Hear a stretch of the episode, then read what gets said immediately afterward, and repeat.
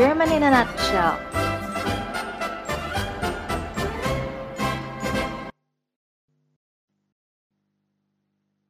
Guten Tag alle zusammen.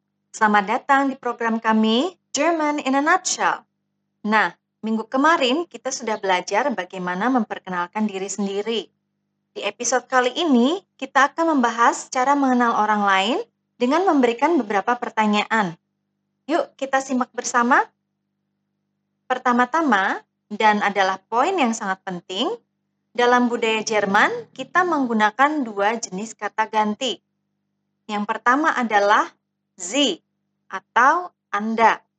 Biasanya digunakan untuk situasi formal dan merujuk kepada orang yang tidak kita kenal.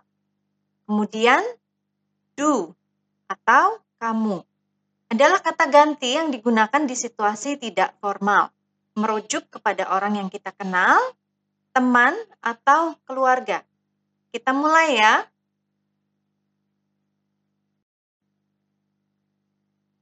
Untuk menanyakan nama seseorang dalam bentuk formal, kita berkata, Wie heißen Sie?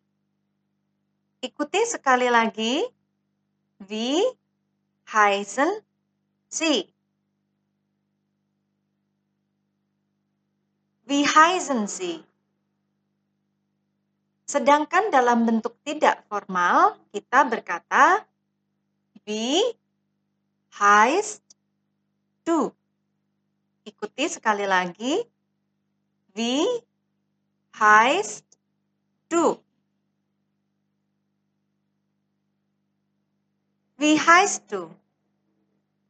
Contoh kalimat ketika kita menanyakan dari mana asal orang tersebut dalam bentuk formal adalah Woher kommen Sie? Ikuti sekali lagi. Woher kommen Sie? Woher kommen Sie? Dalam bentuk tidak formal, kalimat tersebut menjadi Woher kommst du?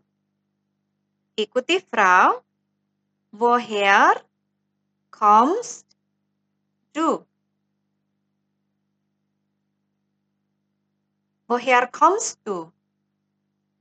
Kemudian, bagaimana cara bertanya di mana seseorang tinggal dalam bentuk formal?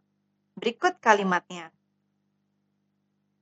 Wo wohnen Sie? Wo wohnen Sie? Wo wohnen Sie? Dalam bentuk tidak formal menjadi Wo wohnst du? Wo wohnst du? Wo wohnst du?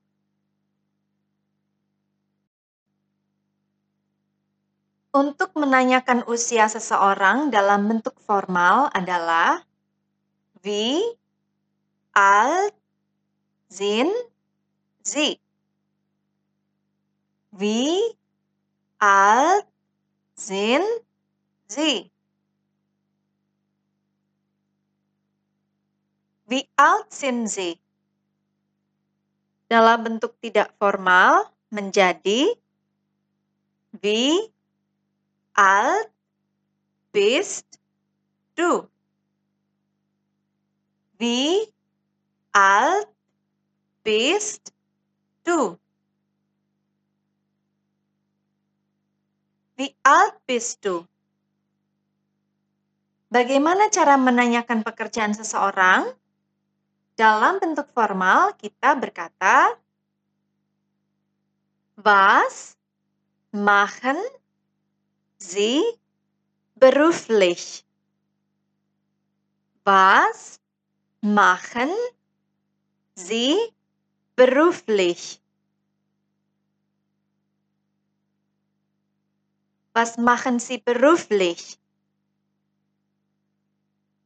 Dalam bentuk tidak formal menjadi Was machst du beruflich?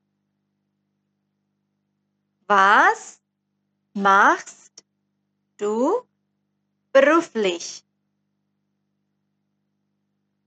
Was machst du beruflich? Kalimat terakhir yang kita pelajari hari ini adalah cara menanyakan hobi seseorang. Kita mulai dengan bentuk formal. Was sind Ihre Hobbys? Was sind Ihre Hobbys? Was sind Ihre Hobbys? Bentuk tidak formal adalah Was sind deine Hobbys? Was sind deine Hobbys? Was sind deine Hobbys?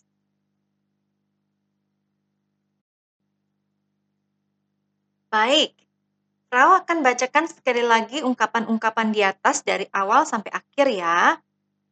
Siapa nama Anda atau kamu? Wie heißen Sie? Wie heißt du? Dari mana Anda atau kamu berasal? Woher kommen Sie? Woher kommst du? Di mana Anda atau kamu tinggal? Wo wohnen Sie?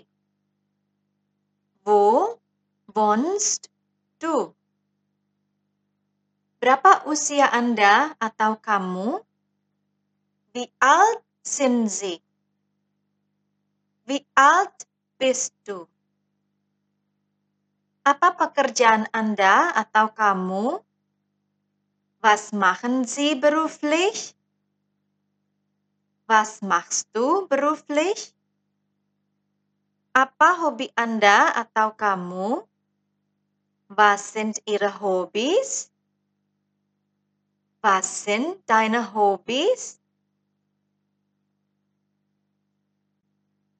Nah, gimana teman-teman?